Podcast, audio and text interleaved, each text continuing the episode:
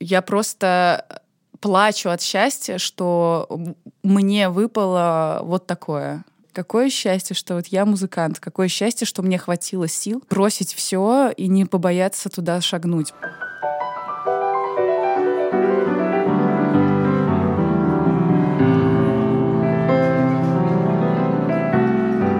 Всем привет! Меня зовут Александра Кретова, я автор и ведущая подкаста «Без лайков». Этот выпуск для меня особенный, как и состояние, в котором я находилась в момент записи этого интервью и продолжаю находиться в нем сейчас.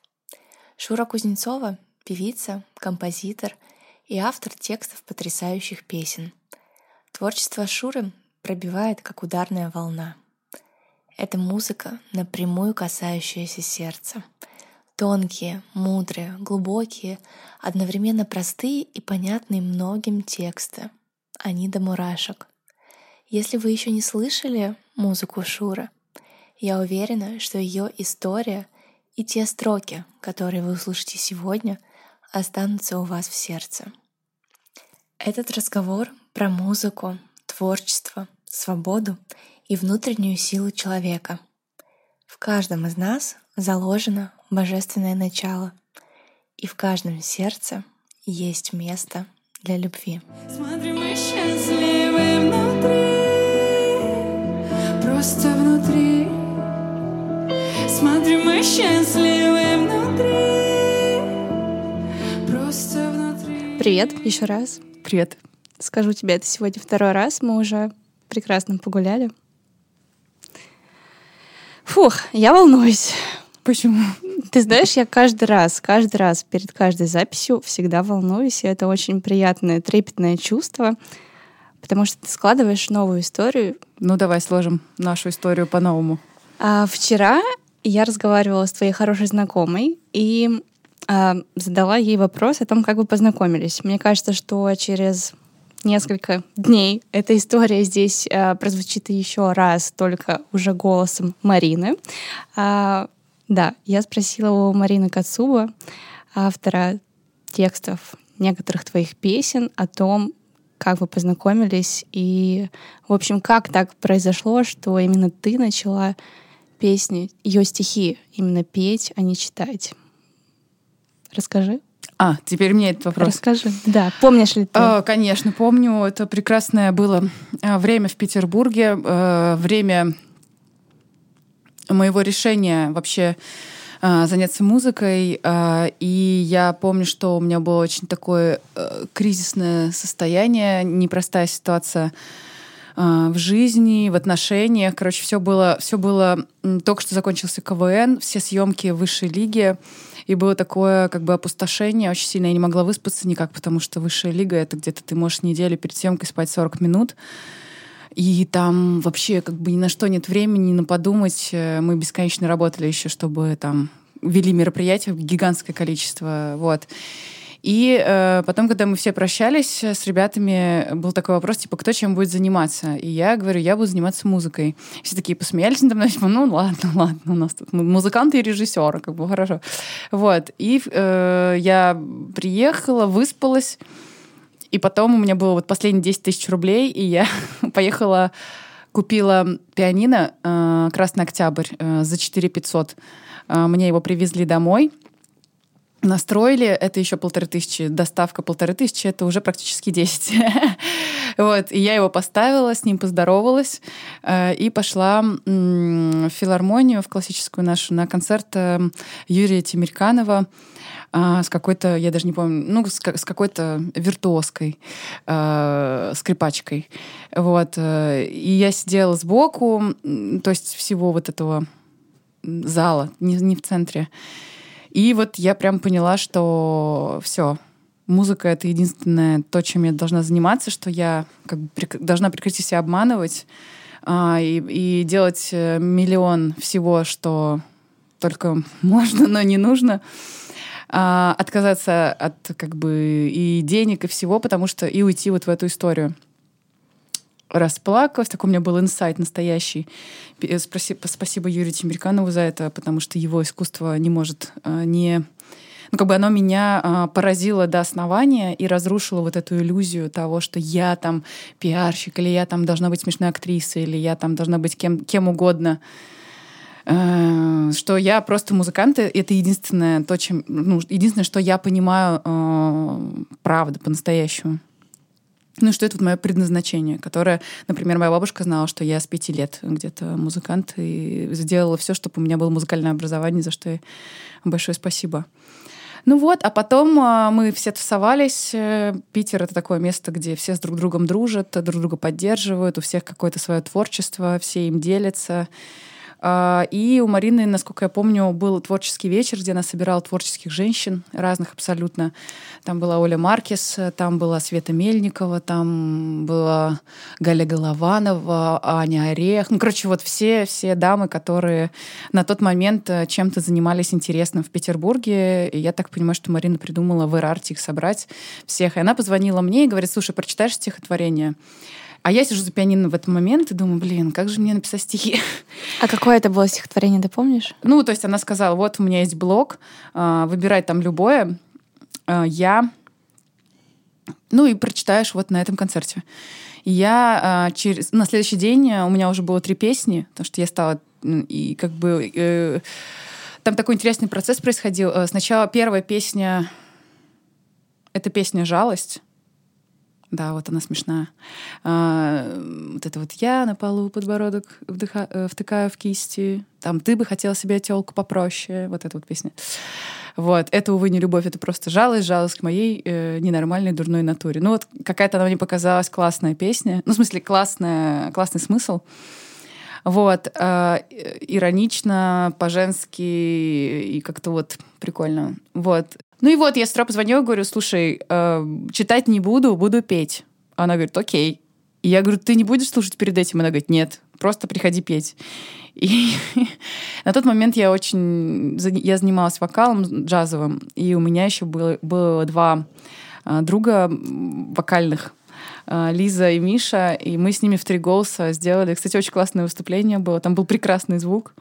И я помню этот момент, когда я сижу за пианино, ну, как бы люди, два еще человека здесь, э, Марина сидит в зале, там Сережа Мисенко, ну все, все, все, все вот эта вот вся питерская банда, и мы э, начинаем, и я говорю, я, по-моему, это уже не реприза, как у настоящего юмориста. Э, я сказала, я сказала, что а, Марина, тебе очень повезло, что я не люблю шансон. Да, я начинаю... И э, вот этот момент был рождение меня как э, автора-исполнителя, э, потому что это такой, на самом деле, э, это уникальный опыт, когда ты что-то пишешь в маленькой комнате сам с собой, а потом это разворачивается на большой зал. И это было как-то очень-очень круто. Вот. И, и со мной еще были очень... Миша потом стал финалистом проекта «Голос» вместе со мной в одном же... Очень-очень талантливый. Э, вокалист, э, Лиза тоже. Ну, короче, вот так вот все и родилось, и потом э, просто мы поняли, что это альбом, написали его в 2015 году, я его выпустила. Последняя песня, которую написала на альбом «Молчи, обнимай меня крепче». Вот такая история. Ты как-то сказала, что зачем мне самой писать тексты, если Марина так круто отражает те чувства и эмоции, которые я также испытываю во время влюбленности и расставания. Тогда это было так. Э, у нас э, действительно было очень большое соприкосновение. Сейчас это уже не так. Сейчас ты начала писать тексты уже сама? Да, я еще выпустила один альбом на стихи Марины Кацубы 2017 год, за что ей большое спасибо. И тогда я разводилась, и мне было достаточно тяжело. И я помню, как Марина приехала и э, писала со мной и поддерживала меня, э, это было очень непросто. И тогда вот как раз родилась песня э, «Московскому мальчику». Она там тоже расставалась с каким-то парнем. Ну, короче, все там совпадало. Вот. А потом э, в какой-то момент я поняла, что э, ну, все, этот период закончен. Он был долго. Э, 2014 по 2017 год. Это, это, это долго мы были вместе ну, как творческая пара такая, скажем. Да, у вас хороший сложился там тандем на тот момент. На тот момент, да. Потом а, каждый пошел своим путем. А, у Марины, э, как бы, ну, она, наверное, сама расскажет, что там происходило. А у меня происходила такая штука, что я начала искать себя, типа, вообще. Э, после этого я до 2017 года я все время совмещала музыку с э, бизнесом, да, что у меня было образовательные проекты, были то есть я еще параллельно пыталась быть блогером, ну вот как бы вот на все руки мастер. Вот. И от этого страдало очень качество музыки и качество вообще, качество смысла, что ли, вкладываем в качество. Ну, то есть вот э, музыка, она это самое ревнивое искусство из всех. Если ты с чем-то его совмещаешь, то оно тебе мстит э, плохим качеством. вот. Иногда вообще просто уходит. Вот. И, и э, в 2000, я думаю, что в 2017 там, году э, появилась возможность у меня продать все мои бизнесы. Э, да, я их продала с... Тогда у меня была на тот момент э, школа департамент MBA, это школа для ивентеров в Москве, очень классная, мы делали с азартом так. Вот, ну ее сразу у меня купили, я так была рада, что кому-то это нужно, деньги мне там все, все мы закрыли, и как раз это был месяц э, с э, концерт с оркестром, вот. Э, и вот с этого момента я э, совершила прыжок ассасина, и вот до сих пор лечу Вот. И впервые в жизни по-настоящему со, всем, со всей ответственностью занялась профессиональной музыкой э, со всех сторон. И оказалось до этого момента, что я вообще не занималась музыкой. Вот такое у меня открытие было. Потому что эти первые два альбома, это такая как бы... Это, это был приятный такой движ, так скажем. Первый шаг, пробуй да, себя. Пер, пер, первое, я вот так вот эм, по-настоящему э, песня, которая ну вот которая прямо совсем моя, это вот я как моя музыка. Вот с нее началась э, другая история. Там, где я автор, там, где я э, сейчас я вообще все закрываю на этом альбоме вот на новом. Я и автор текстов, и автор музыки, и автор аранжировок. Ну, короче, все. И саунд-продюсер. Вот. Но новая история. А как ты поняла, что ты хочешь полностью погрузиться и делать вот все сама. То есть потому что освободилось время, и Нет. тебя стало больше, либо это твой собственный порыв? Я вообще считаю, что вот сейчас время а, и возможности, такие возможности, которые сейчас есть при со для создания музыки, для промо, для э, все в одном компьютере можно собирать. Э, это как раз э, ведет к тому, что художник, музыкант может все аккумулировать Э, в одной голове. И тогда не, не уходит энергия никуда. И, и не добавляется дополнительная вот эта энергетическая ДНК, э, которая иногда тяжелит, а иногда просто ему не суждено вместе с тобой взлететь.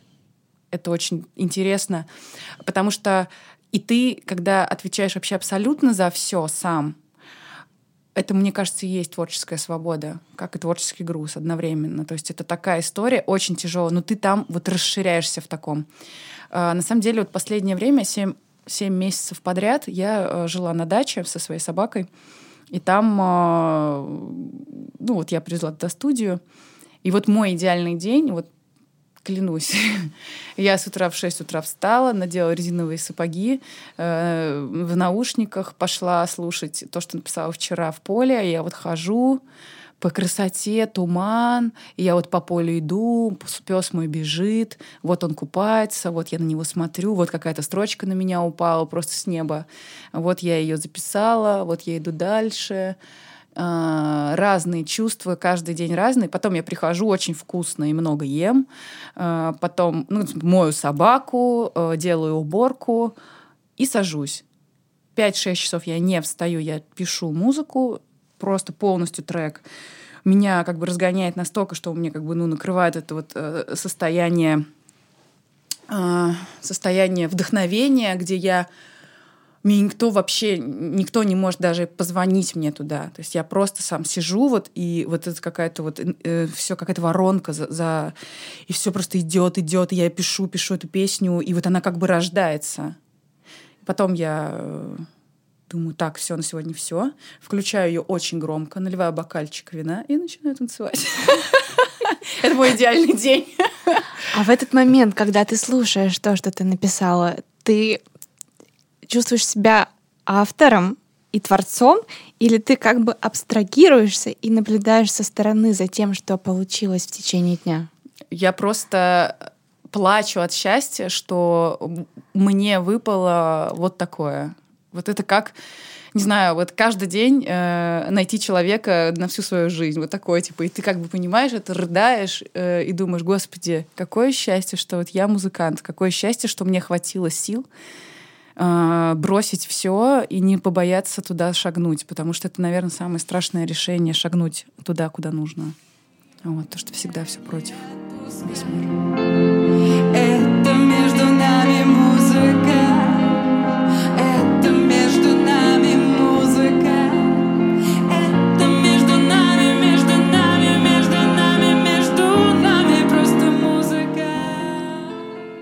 Давай тогда поговорим об этом. Как, как ты все-таки шагнула? Ты сказала, что в, еще в тринадцатом году на концерте ты почувствовала, что должна заниматься музыкой, и вот в тот момент к ней вернулась. Но при этом на протяжении следующих четырех лет ты продолжала это совмещать, совмещать вместе потому с бизнесом. Что, э, потому что мне казалось, что я должна а, зарабатывать на все свои клипы и так далее, вот на это все сама, кто мне даст и все такое. А немножко все по-другому, на самом деле. Ах, как это, не знаю даже, как это, с чего начать. Это целая книжка. Хорошая идея. Можем написать мемуары. Можем, можем написать мемуары. Ну, давай как-то сузим вопрос. Еще раз спроси. Давай сузим вопрос. А почему не в тот момент, когда пришел невозможно, инсайт? Невозможно, это жизнь. Так не бывает в жизни. Просто не бывает. Вот она у тебя жизнь, вот она течет. Вот ты все наладил, ты старался, ты, ты молодец, ты каждый день делаешь какие-то дела, та -та -та -та. но что ты чувствуешь, что не туда, чувствуешь. Это, это может происходить всю жизнь с человеком, а может, может. всю жизнь не жить свою жизнь вообще. Но при этом ведь складывается. И когда ты находишь подтверждение тому, что ты делаешь что-то правильно, ты находишь успех, признание, ты находишь отдачу обратно финансовую. Это не может... Но это все э, не вместе. Ты понимаешь, да, что это все не вместе? Да. Что сначала ты... Э, э, ну вот моя ситуация, да, я много зарабатываю, я умею зарабатывать деньги. Ну вот у меня есть эта способность. Я, правда, у меня есть мозг, и я могу сформулировать любой образовательный курс э, любому университету даже. Просто, просто потому, что моя бабушка педагог, и я всю жизнь э, занимаюсь э, и смотрю со стороны про настоящее обучение, про просвещение. То есть я не занимаюсь... То есть я могу научить мыслить. Ну вот, ну вот такая вот у меня способность. Я э, очень талантливо продвигаю людей, у меня есть эта энергия. Я э, везде могу с этого зарабатывать деньги. Я люблю красиво жить. Я люблю жить в прекраснейшей квартире. Это делает мою, качество моей жизни. Я не люблю считать, сколько я потратила в ресторане и сколько не задум... Я не, не просто... Э, это не мой уровень мышления. Я никогда э, не вписываюсь ни в какие бюджеты. Я считаю, что надо просто зарабатывать больше. И все. Ну вот в этом плане... Вот, ну вот я такой человек, я не знаю, что с этим как бы, ну, делать. Но э, когда ты принимаешь решение заниматься музыкой, ты понимаешь, что у тебя не будет вот такого комфорта. Это, это выход, сейчас как э, ну, модно говорить, из зоны комфорта такого масштаба. Ну, короче, ты можешь вообще в бомжа превратиться. То есть, ну, потому что перед тобой... Но страшно отдавать все и думать, господи, на что же мы будем кушать, да? Но Конечно, потом страшно. Раз, и появляются люди, которые тебя начинают поддерживать в этом, ну, превращаться в твою семью, и как бы это очень важно. А, и эта вселенная, она как бы... Я думаю, что происходит так. Человек внутренне принимает это решение сделать шаг к себе. Делает его по-настоящему, не имитирует, а делает по-настоящему. И тут все пространство начинает помогать тебе. Вот так это происходит. Но сделать этот шаг это как прыгнуть в пропасть. Это очень страшно. Кажется, что все, ну как бы как я буду жить, Господи, на что я буду жить, что... Вот. И когда ты это делаешь, но это может быть либо там ты упадешь, либо ты взлетишь. Два варианта. Насколько ты в себя веришь и в свой талант, неизвестно. И я не считаю, что это для всех история. Это очень важно. Я не считаю, что сейчас все должны раз бросить все свои работы, стать художниками, музыкантами и поэтами. Нет, не так. У кого-то предназначение быть мамой. по-настоящему, растить настоящих э, людей нового типа, не закрепощенных, не портить их там. И у кого-то большой талант э, быть педагогом, у кого-то... Ну, то есть это не всегда история про... Кто-то бизнесмен талантливый по-настоящему. И каждый для себя этот вопрос решает каждый день.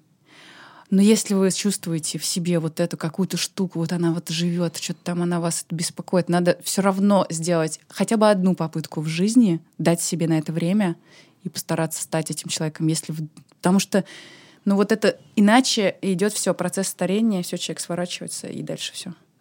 Вот. Ну это сложно. Это сложно, и твой пример доказывает, что это возможно.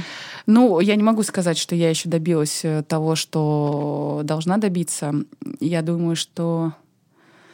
А как ты для себя измеряешь успех? Либо вот где стоит та черта, та планка, когда ты можешь сказать, что я добилась того, чего хотела. Чего ты хочешь добиться, иными словами? Я хочу создать очень большую э, субстанцию. Э, я хочу создать э, место,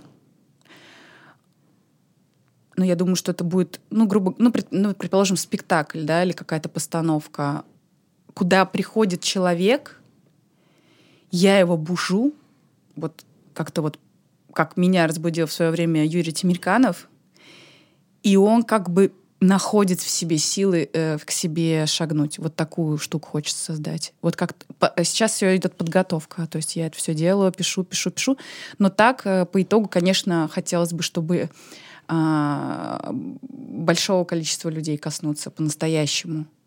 Не 300 человек. Ты прям назвала ту цифру, которая будет завтра на Завтра может быть больше, там неизвестно. 16 тонн, у нее есть э, э, заклятие не этого невидимого расширения есть у этого. Там и 800 может оказаться. Да, а еще сколько потом увидят сторис тех людей, которые там были. Поэтому, в принципе, ты коснешься многих.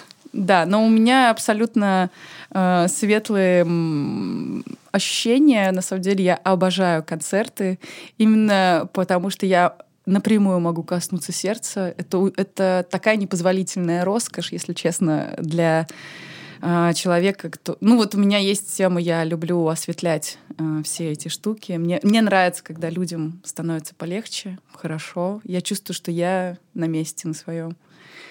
Вот. Признаюсь тебе, что так произошло месяц назад, когда я пришла на твой концерт.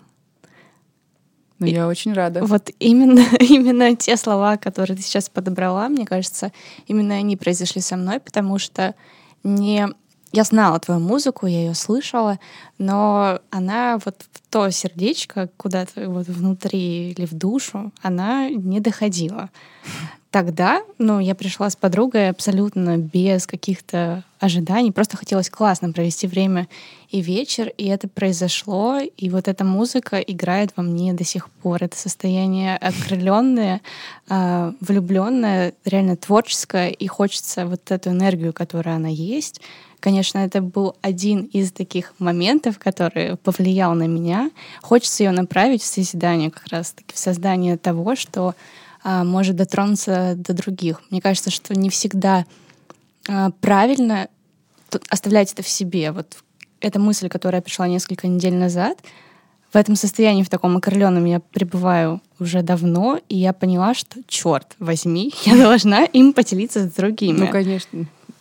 Ты знаешь, э, вот э, я всегда прописываю место, еще вот я прописываю, например, я, э, я хочу, э, не знаю еще, вот я сомневаюсь, но почему-то хочется создать курс, как написать песню и как бы, как вообще быть музыкантом, потому что мне кажется, людям некоторым непонятно, чем я занимаюсь. Ну вот я, короче, создаю песню, я создаю их по определенной концепции. У меня есть здесь триптих я создаю, значит, он должен работать вот так. Потому что музыка — это работа с подсознанием. Это не... Эм, ну вот музыка, которую делаю я, если музыка или там картина не работает с твоим подсознанием, это не является искусством. Если, например, я, я когда пришла последний раз в Русский музей э, на выставку Николая Рериха, я стояла... Ну вот там сначала заходишь, сначала ранние работы, я думаю, что-то я ничего не чувствую ну да, какие-то гигантские штуки нарисовал. Ну, что-то, короче, это все из э, вот этого вот этом в учебнике история. Это вот, ну, то как-то так, типа, думаю, uh-huh. интересно.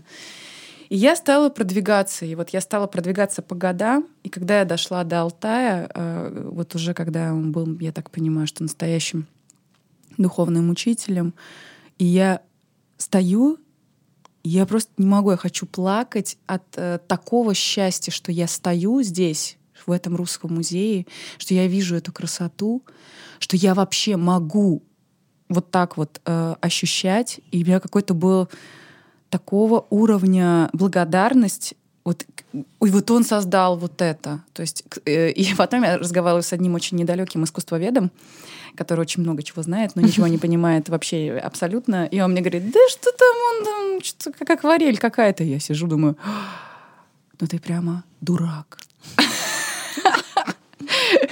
Вот.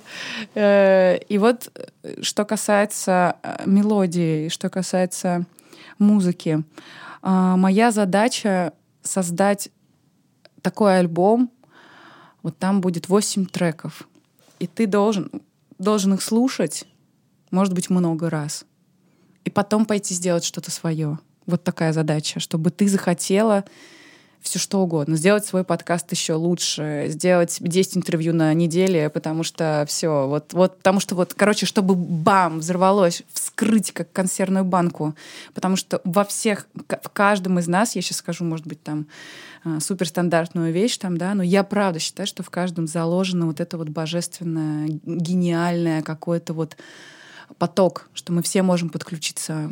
Вот, поэтому э, моя задача сделать это вот так. Оттуда, где сны создаются, куда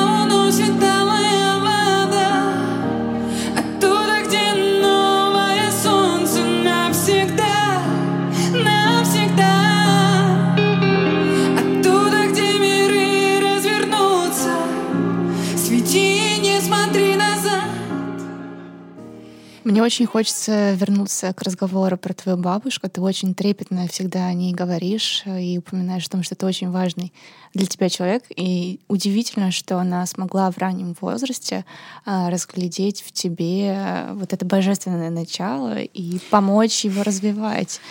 Ну, она была очень необычным человеком. А, она была это вымирающий вид. Это э, люди энциклопедического склада ума, дореволюционная школа. А, она знала 13 языков, она была лингвистом, она закончила МГУ классическое отделение филологии, а, преподаватель греческого и латыни. Очень большой педагог, который по своему призванию уехал обратно в маленький город и, так скажем, поднимал целину э, в Кинешме, где даже никто не понимал вообще, с кем, вот с кем они общаются, типа, что это, что это за структура. Всю жизнь моя бабушка дружила э, самой крепкой дружбой с э, академиком Михаилом Гаспаровым, который является светилом русской филологии, э, который написал «Занимательная Греция», который большое, гигантское количество книжек э, важных. Э, даже на факультете МГУ филологическом есть кафедра имени Михаила Леоновича Гаспарова. И, значит, еще один друг интересный, чтобы ты понимал как бы контекст, в котором мы росли. Это Валентин Семенович Непомнящий, который, вот, кстати, за моей бабушкой прям тоже ушел. Э, это великий такой э, русский пушкиновед, который... И мы смотрели на культуре все время его передачи в детстве про, как он читал Евгения Онегина голосом Левитана. Он такой весь очень... И я помню, как мы с ним встретились. На пять часов он ребенку рассказывал про какие-то вообще... Ну, я его понимала, что он мне говорит. Это потрясающие люди, которые очень сложные, объемные э, понятия могли объяснить ребенку. То есть это невозможная история, э, как мы в каком вообще замечательном, как мне повезло, что э, мои родители не особо справились э, с нами, да, и мы всю жизнь, я 15 лет жила с бабушкой, с дедушкой. Мама была, но она зарабатывала деньги, такая как бы ситуация. Наверное, стандартная, как Стандартная у многих. для 90-х, да, 90-е время, но дома всегда царили такие разговоры про музыку, мы слушали Рахманинова, а, и вот, кстати, очень интересно, я думаю, что человека можно судить по тому, как он умирает. И я в первый раз в жизни а, присутствовала при этом моменте, и перед смертью бабушка была в полном сознании. Она, она упала, у нее, она сломала бедро шейки и шейку бедра, как называется, ну, короче, бедро. И все, вот она в какой-то момент все у нас начинала улетать. И она позвала всех внуков. каждому сказала его сильные стороны, каждому. А, мне она поцеловала руки и сказала, руки, э, господи, какого-то пять... Мыс, Мысина... Как, ну, короче, у нее любимый пианист был, она поцеловала мне руку и говорит, ну, ты, у тебя руки пианиста, мои руки пианиста. Ну, и она мне ничего особо не сказала э, такого, потому что мы все как бы с ней, у нас всегда было все решено, э, музыка — это все, и все. То есть никаких... И вот когда она умирала, она говорит, включи мне второй концерт Рахманинова. И она умирала, я не знаю даже, как это... Я не могу даже... Но это не грустно, это очень торжественно, это очень красиво. И, как... и она так спокойно, по-цар... по-царственному это было. И я как-то... Ну, не знаю, это, это был такой момент, э, где у меня не остается больше вариантов, чем я должна заниматься. И вот она как будто бы, как бы в последний раз мне, ну, как бы донесла когда, когда я вернулась в музыку, она мне говорит, ну теперь я могу умирать, ты вернулась в музыку, все. Типа, все, моя миссия как бы закончена, ты здесь, ты там. Вот. И она про, кажд... про всех своих э, внуков говорит всегда очень много. Там, тот такой хороший там мама, это хороший папа, это хороший спортсмен, это там... Это. Говорит, ну а Шур, ну Шура у нас, ну Шура. Как бы. Но я знаю, что ну, вот как бы моя вот с ней связь, что я единственный внук, с кем, ну, у нее случилась дружба настоящая, что у нее был вот Михаил Гаспаров друг, потом э, Борис Николаевич Чихачев, такой тоже э, потрясающий физик, который мне объяснил. Я, я обожаю читать все по физике. Это правда, я не знаю почему. Я как бы чувствую планету, и как она физически эти законы, законы космические. Для меня он... Один раз мне Борис Николаевич Чихачев э, объяснял 4 часа, как, что такое маятник космическом разуме. Ну, как бы раска э, рассказал про теорию относительности так, что я как бы поняла, про что это, не знаю, в пятом классе. Ну, короче, вот они вот такие педагоги настоящие, ученые, советские, пятидесятники, э, люди, которые у которых, которые видели, что Советский Союз — это рабочая история, что они... Ну, потом разные были времена, но вот этот заряд, у меня в жизни была мечта. А, мы каждый день в 6 утра ходили купаться. А, ну, такая традиция, что ты идешь с утра, э, там, как только лед спал, и как до конца прямо, пока он не затянулся, ну, как бабушка моржевала, все время она обливалась холодной водой, а дедушка, конечно, с ней, и мы тоже все вместе, как бы все в 6 утра мы вставали, уходили. Мы выходили, и там были еще друзья ее, ну, так скажем, всякие последователи — ну, она как бы так особо не с кем... Она с кем... Ну, так, редко с кем-то дружила, но вот такие они, у них интересные были беседы. И мне в детстве всю жизнь, у меня была мечта стать пенсионером. И я думала, блин, как же хорошо вот быть пенсионером. Вот как им классно, да? Ничего уже их не тревожит. Они все классно выглядят, красиво одеты. Вот мы все энергично в целом идем э, купаться, да? Вот мы все купаемся по четким правилам, разговариваем про литературу. А родители себя вели как-то, ну, вот, ну странно. 90-е очень. И мне все время думаю, нет, вот как родители мне не хотелось бы. Вот как пенсионеру мне нравилось. Вот мне кажется, что это потрясающая мечта, которая точно сбудется. Она уже сбылась, мне кажется сердце, твое спящее сердце.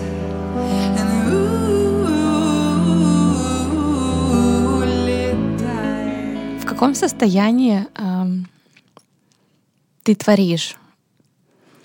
Это хороший вопрос. В состоянии тотального счастья только можно творить. А многие говорят, что наоборот. Это сублимировать называется.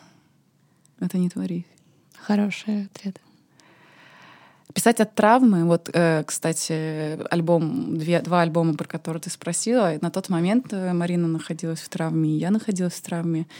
И это такой, это как ты используешь музыку, и ты используешь, я подчеркиваю, музыку эм, в своих психологических целях. То есть у тебя нет, э, грубо говоря, еще темы, что ты ходишь к психоаналитику, хотя надо, да, очень сильно. А ты берешь, и от того, что для того, чтобы не сойти с ума, ты выплескиваешь всю свою боль. Конечно, людям это интересно, но это не является... Эм, это тоже имеет очень большую энергию, и, может быть, даже большую энергию, потому что... И тебе это все равно, наверное, помогает освободиться. Конечно, только это и помогает. Почему э, люди, когда их кто-то бросают, пишут еще альбом и еще альбом? Но это не для людей, это, это искусство для себя. Я это делаю, потому что если я этого не сделаю, я умру. Вот. А писать от счастья, э, от тотального, это очень сложно. А, и это вот о то, о чем мы сразу начали говорить с психоаналитиком. Она говорит, Шур, вы уже справились, вы написали все, вот вас вот набросали, тут вы в, в, в роли жертвы, комплексы, там, вы вот это сделали. А давайте наша задача дойти до того, чтобы вы написали песню от полного счастья. Вот что вы счастливы, и потому что вы идете, вы вдыхаете этот воздух, вы смотрите на эту гору, она вам очень нравится. Она говорит, ну вот как Пушкин писал, да, вот он восхитился прекрасной дамой, да, и написал ей стихотворение. Вот, вот мы также должны с вами прийти к такому. И я тогда подумала, прекрасно, как интересная какая задача. Вот, и, собственно, я до нее дошла мое, мое состояние, вообще моя жизнь и моя работа войти в состояние тотального счастья. Я удаляю безапелляционно всех, кто мне мешает э, э, достигать этого состояния. Просто выключаю жизнь. Я очень жесткий человек, на самом деле. В этом плане даже, наверное, деспотичный. Только счастье. На другое времени нет. Молчи и обнимай меня крепче.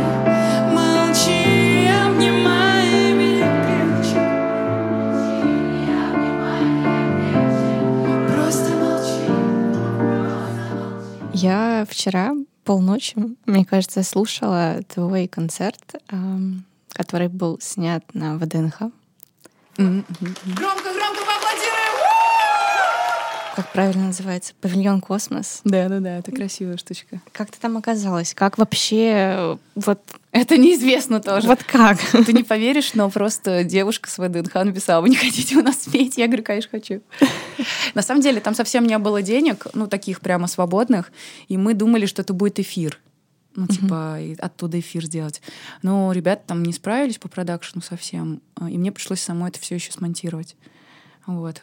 Благо, я хорошо монтирую, и за свою жизнь у меня было и видеопродакшн, и фотопродакшн, у меня еще только не было. Я села, смонтировала. Такая, эх, Ладно.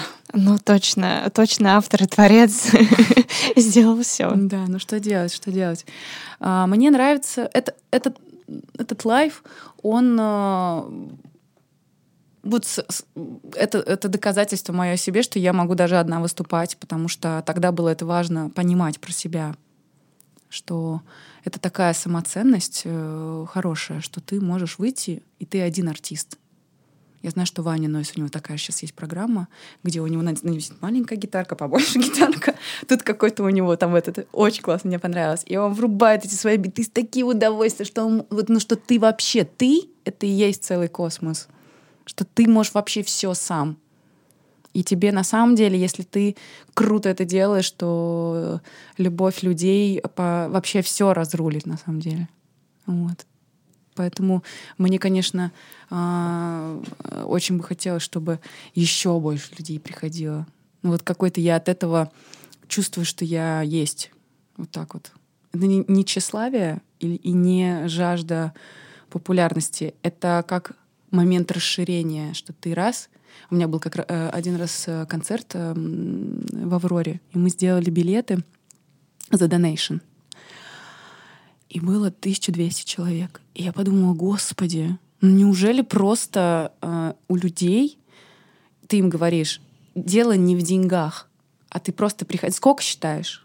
Мы, по-моему, собрали примерно столько же, сколько мы все время собираем. То есть ну, по цифрам не было разницы. Я подумала, господи, как интересно, что такой тоже барьер, да, человек, покупая на концерт э, билет, он как бы, ну, типа, ты встаешь в какой-то ряд с другими, он выбирает там от это, это столько стоит, это столько. Это вообще же не про момент встречи, вообще же не про момент разговора там или как-то, ну, ты же с близким другом не выбираешь там сколько, полторы тысячи заплатить или тысячу, да, там за кофе или в кафе, где вы сидите. Ну, по сути, это такая же история. И что вот я поняла, что, во-первых, у людей не так много денег, ну вот, даже если они хотят, они не могут себе позволить. И мне этот вопрос очень сильно беспокоит, потому что блин, это, это меня, конечно, расстраивает. И второй момент, что э, когда ты вообще убираешь момент денег, люди просто приходят и все. Вот это круто. Мне тогда и у меня после этого концерта был перерыв годовой, а потом началась пандемия ужасная. Ужасно. Я сделала два концерта после этого, и потом началась пандемия еще год. Думаю, вот так вот с концертами. Очень соскучилась. Хочу прямо 10 концертов в месяц играть. вот так. Сейчас говорю, чтобы это сбылось. Тебе хватает на это энергии? Я еще больше ее получаю, на самом деле. Ты же, когда понимаешь, что вот эти все люди, я им, а они мне же отдают все, когда кричат, например. я ее забираю. И это чувствуется, как пространство наполняется тобой, и ты реально светишься, как солнышко. Моя подруга назвала тебя девочка солнышко. Но мне, я просто обожаю. Я просто на своем месте стою, как бы вот это мое предназначение, здесь стоять и вот это петь. Я это сама все написала. Я это э, все от каждого слова до нотки. Это все вот моя ретрансляция вот моего внутреннего мира. И это, ну, это такой, ну, как бы, это кайф, просто очень сильный. Это невозможно... Ну, это вообще, может быть, даже единственное, как бы, вот я просто не, не я, чтобы ты понимала, у меня после концерта вот такие зрачки. То есть у меня эндорфин так сильно а, подступает к голове. Ну, это просто настоящее чувство влюбленности, вот как вообще просто ужас ко мне Аня все время подходит, говорит, Шура, пойдем, я тебя сейчас сфоткаю, это будет нехорошо. Вот. Меня прямо реально расширяются зрачки, я просто получаю какое-то э, удовольствие понять, что я стою, как бы мне все нравится вообще. По поводу меня собрались. Еще бы. А, музыка сама по себе очень сильная, сильный инструмент, самый сильный из искусств. И музыка — это физическая. Я вот э, рассказывала уже об этом, что это волна, которая проходит внутрь тебя. То есть ты, стоя, стоя на моем концерте, я проникла внутрь. Да, до мурашек. Физиологически, то есть это происходит. Это не эзотерически, это, это как бы существующая штука, которую я запускаю, которую я програ... ну как бы не программирую, а как бы я даже не знаю, что происходит. Но вот что-то через что-то происходит в этот момент, и мы все вместе вот со всем залом, те, кто не болтает. Вот этих людей я ненавижу. Зачем они приходят, непонятно. Вот. Ну, короче, что происходит? Каждый человек, мы соединяемся с каждым человеком на концерте. И как в, ну вот как в церкви люди собираются и молятся все вместе, и такой возникает энергетический столб. Ну, это тоже невозможно отрицать. Как бы это такие самые простые штуки.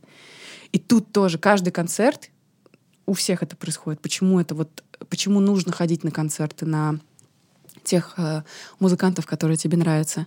Это момент сопричастности. Ты в этот момент, вы все вместе как бы эти смыслы качаете. И то есть почему я перестала э, писать на грустные темы?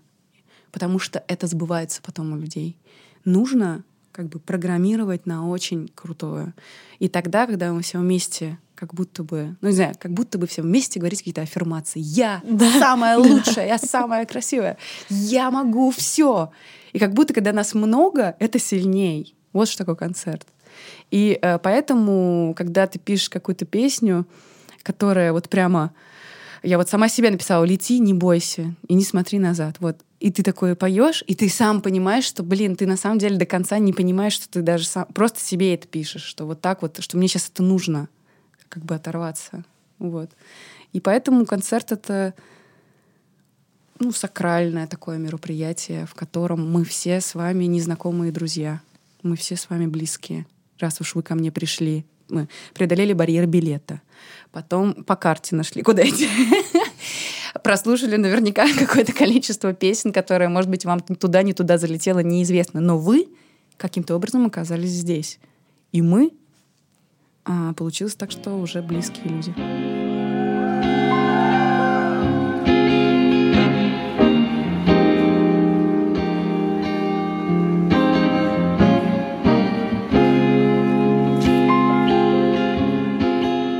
Как сочетается твоя способность генерировать деньги и вообще зарабатывать а, с творчеством сейчас? Художник должен быть голодным или все-таки нет? Ни за что. Это ерунда. Эм, художник должен быть свободным, вот что. И деньги этому помогают очень. И художник должен быть высокооплачиваемым, чтобы понимать как свою ценность. Пикассо, как бы никто его не, это, не, не гнобил за то, что он миллионер или миллиардер, я не знаю. Это все ерунда. Вот э, я считаю, что Конечно, деньгами, в смысле музыкой зарабатывать гораздо сложнее, чем образовательными проектами, ну, клянусь. Вот. Но я сейчас э, как бы закончила творческую свою часть создания, где совсем этот вопрос не стоит. И сейчас я вот немножко как бы включаюсь как продюсер. Мгм. Вот, посмотрим, что получится до осени. До осени, когда выйдет новый альбом. Да. Выйдет он в октябре. Ну, слушай, ты много пишешь. Очень. У тебя последний альбом был в двадцатом году. И в 21-м.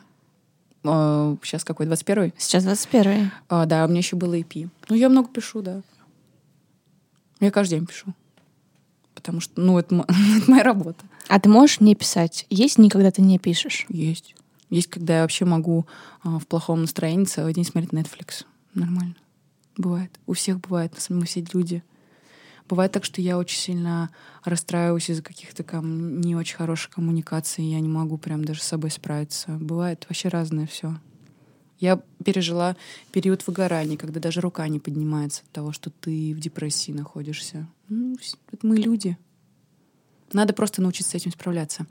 Нужно быть взрослым в этом плане и а, вовремя просить помощи, говорить, я в беде, у меня плохие мысли, я чувствую себя э, вяло, я хочу, пожалуйста, помогите мне, я хочу б- идти на психотерапию, идти на иголки, идти разжимать свое тело, двигаться, как бы.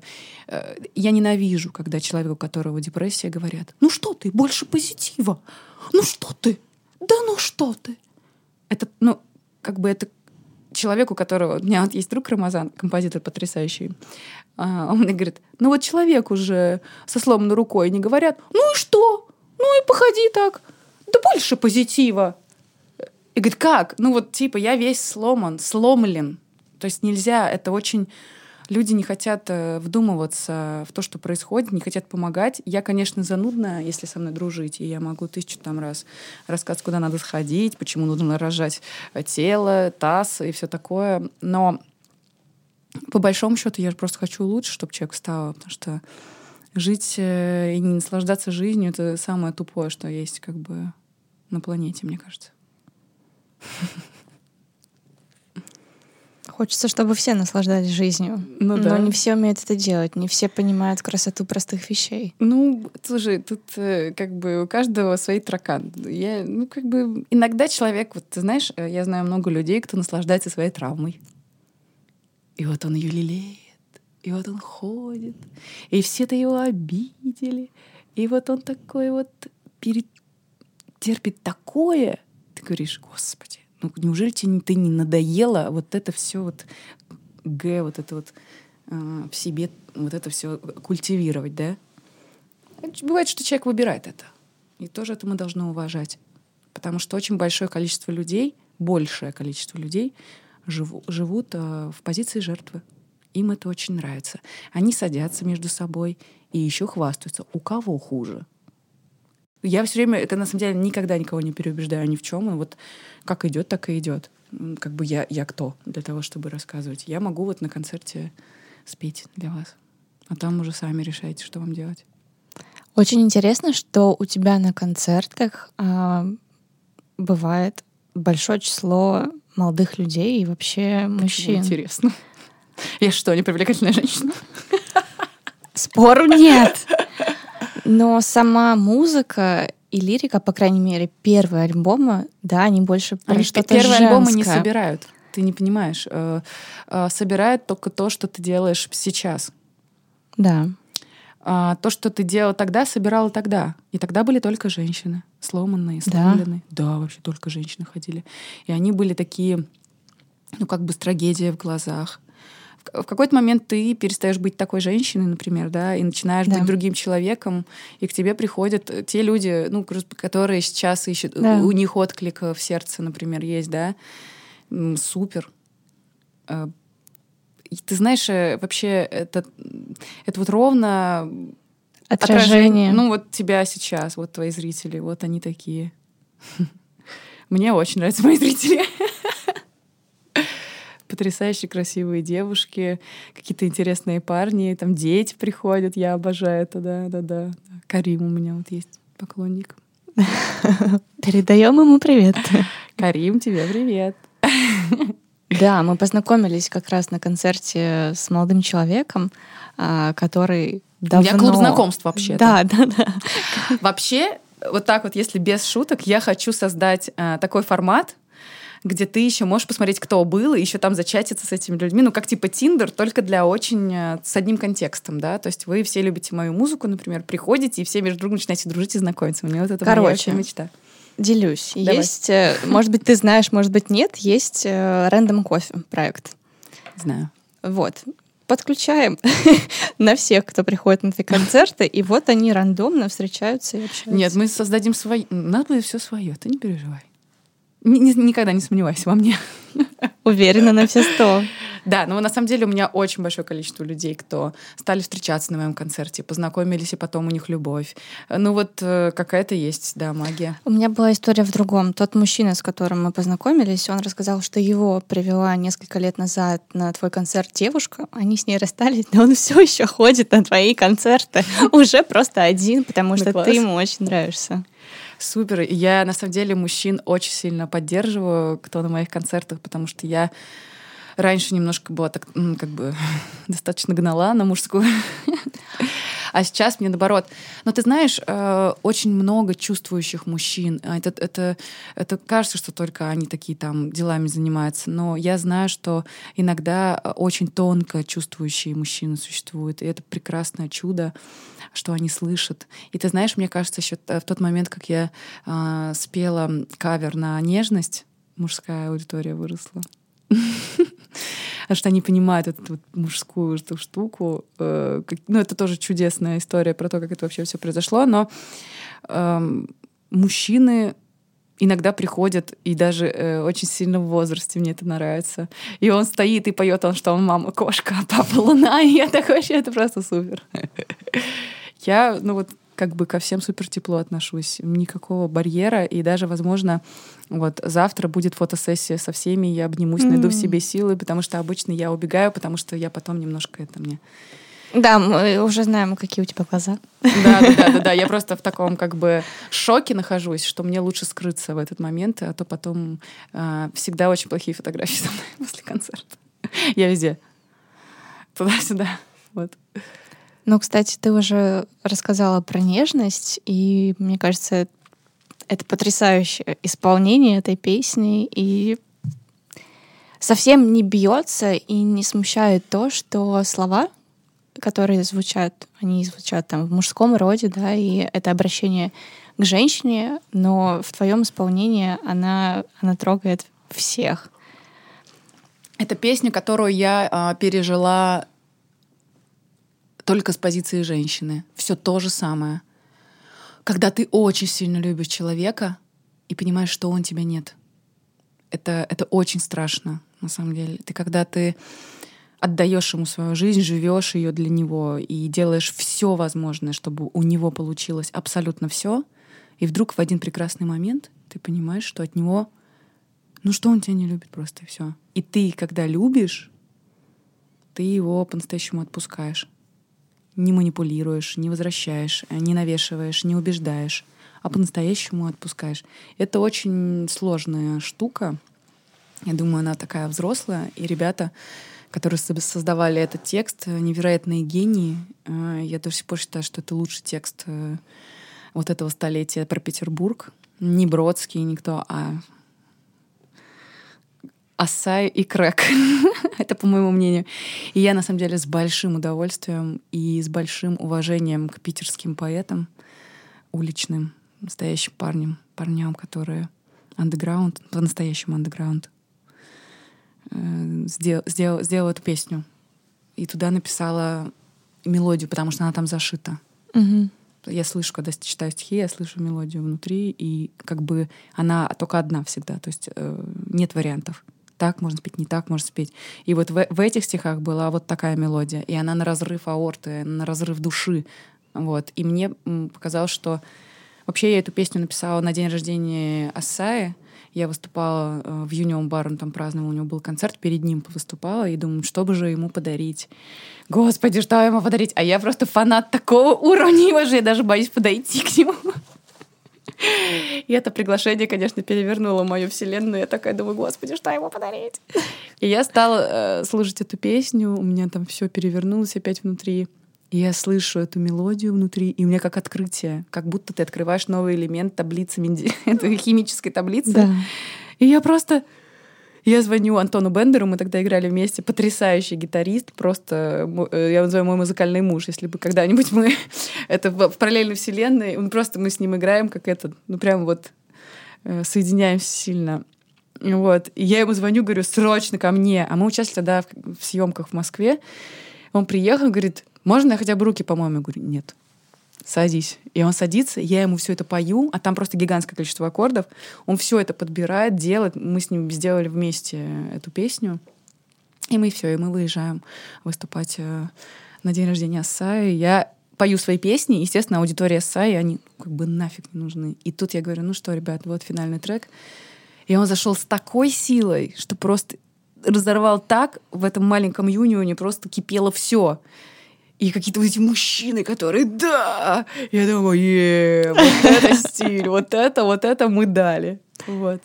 И потом я подошла говорю, ты не против, если я ее как бы буду исполнять? Ну, ну бизнес твой, что хочешь, что делаешь. Круто. Потом еще что-то нежное, шепотом Просил я повторить, но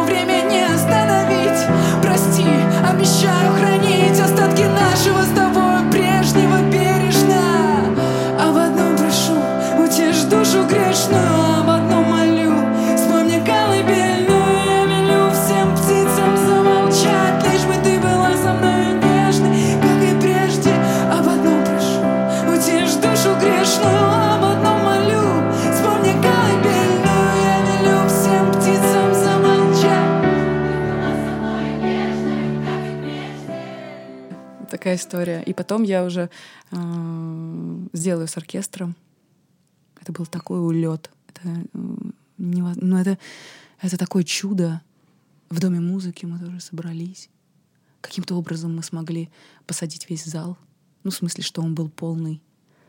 Это была какая-то вообще уникальная, вообще энергетическая воронка такого масштаба, где мы где я поняла, что я музыкант, ну вот все по-настоящему. То есть вот у меня оркестр. Еще раз поняла, что все. Это сложно, надо, посто... надо, пока ты это поймешь по-настоящему, ты должен находить вот такие подтверждения. Да.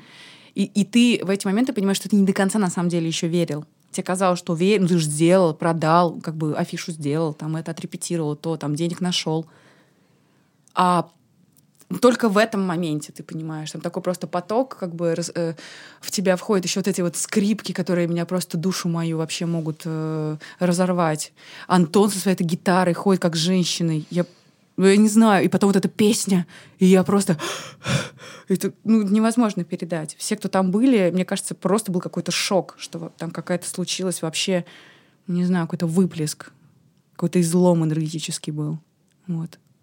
Это, это такой был уникальный опыт, после которого я лежала три месяца вот без сил. Вот так это было. А что для тебя нежность? Э, песня или просто нежность? Просто нежность. Нежность это вот э, когда ты к человеку относишься вот, ну вот не навредить совсем. И вот как бы оберегаешь его сильно.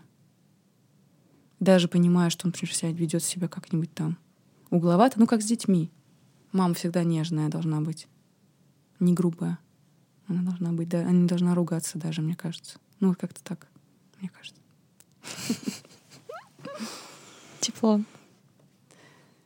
Нежность. У меня есть э, песня «Дыши, дыши», а я так хочу прикоснуться к тебе. Но вот это, что, что как бы ты даже прикоснуться, наверное, не можешь. Ну, чтобы вот не, как бы вот человек не разбудить, например. Вот ты как-то так к нему относишься. Вот очень хрупко. Мы лунные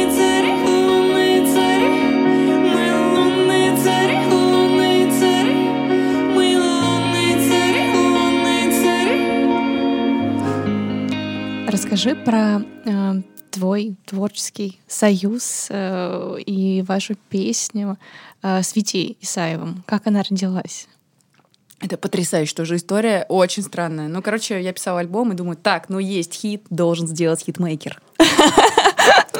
И Рамазан мне говорит, я дружу с Витей Исаевым, который с монеточкой. Я говорю, вау, то, что надо. Он говорит, ну давай пригласим его в гости. Я говорю, давай. Приходит Витя в костюме. Потрясающий, странный. а, такого... Лунный царь. ну, я не он как бы профессор тоже. Вот он, он так много знает, он как бы в нем вот это вот вся вот образование, вот он такой музыкант. А он э, учитель Рамазана в, в Ульяновске был. Вот, короче, вот так. А Рамазан композитор а, моих оркестровых а, всех э, изысков, так скажем. Вот. И вот сидит Витя. И мы с ним говорим час. И я ему говорю, какая это песня, как это важно. И вот, наш альбом. Это, он сидит час, и потом говорит, ну ты точно меня не узнаешь? И я попадаю в какую-то странную историю, в которую попадаю достаточно часто. Я говорю, нет, блин, извини. Он говорит, ничего, это было 9 лет назад или там 10 лет назад. Я только приехала из Ульяновска никому не нужным а, музыкантом. Вы играли в премьер-лиге КВН, пригласили меня, и я у вас дома. И я вспоминаю прямо этот момент, как он сидит, поет нам на гитаре. И я думаю, блин, вот этот чувак, конечно, очень крутой, потому что он не боится без денег. В Москву приехал с одной гитарой. Это мне было недоступно. Это было просто на такой уровень свободы, вот так как бы вообще мыслить. И вот проходит там 10 лет, он вообще в супер топе, все у него, потому что он как бы, ну, пошел, молодец, все у него случилось. И вот он сидит. Я говорю, ну, так, хорошо, ладно, принято. Привет, Витя. И он мне говорит, ну ладно, давай напишем твою эту песню. Все, написали. Вот. Кайфовая. Мама очень кошка, кайфовая. она очень классная. Он, а, как называется, музыкальный постмодерн. Витя, он очень умный и очень, очень музыкально. Он прям маньяк. И он все время а, в своей песне немножко зашивает другие песни. И вот что ты думаешь, какая песня зашита в эту песню? Боюсь показаться сейчас. Ничего она э, тебе не напоминает? Ну, там это я очень на тонком уровне говорю. Я ему говорю, первый раз послушала, я звоню ему, говорю, я я Коко Джамбо. Он говорит, точно. Кайф. Потому что в песне каждый раз, когда я думала о тебе монеточки, если ты помнишь, там сшито вшито хэппи, Мгм. Ну это вот прям, если совсем ты сосредоточишься, послушаешь, Мгм. там очень, очень, он очень это делает круто, прям цитирует, прям, это, это, это, это, это прям высший пилотаж. Это крутой амаш исполнителю, Вот, который да, да, его да, да, сделал. да, да. А у нас я Коко Джамбо. Я говорю, ну знаешь, почему? Почему э, своей любимой женщине делаешь хэппи, а мне я и Коко Джамбо? Ну, ты ответила на свой вопрос в Да. вопросе. Да, да, да. Так что э, мы потом еще делали трек. Этот э, мы с тобой только звук. У нас есть еще трек. Ну там он такой. совсем Но он тоже еще не вышел. Не, не, он там есть. И потом Витя э, сказал мне, Шура, мне кажется, ты справишься сама. И стал мне помогать. Он и Денис Антонов стали помогать мне собирать студию. И столько, сколько мне эти ребята рассказали про то, как писать и там подключать. Сколько раз позвонила Вите и приехала, и посмотрела, что он делает. Э, а, Он меня обложил своими же ребятами, кто ему помогает всяких технических вопросах. Ну, Короче, за то, что вот я сейчас пишу как саунд-продюсер, большое спасибо вот Денису Антонову и Вите Исаеву, два моих учителя. Я прям была в шоке, что они так делятся спокойно вообще всей этой информацией. И я бы тоже ей делилась, потому что это на самом деле очень помогает э, открыть себя в новом а, вообще. Представляешь, у тебя есть... Раньше ты играл только на пианино и пел, а у тебя Да. теперь целая вселенная звуков. это вообще просто топ. Хочу попросить тебя дать пожелание какое-то нашим слушателям. А, свети и не смотри назад. Она здесь играет. А космос весь в глазах человека Музыка нас привела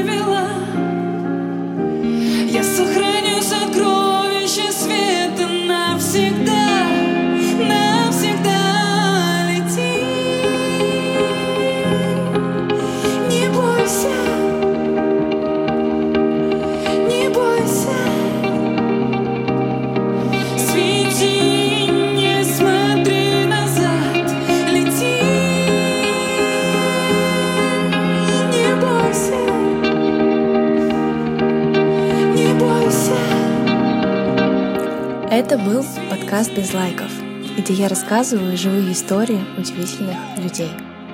Слушайте подкаст на всех основных платформах, включая Apple Podcasts, Яндекс.Музыку и Castbox.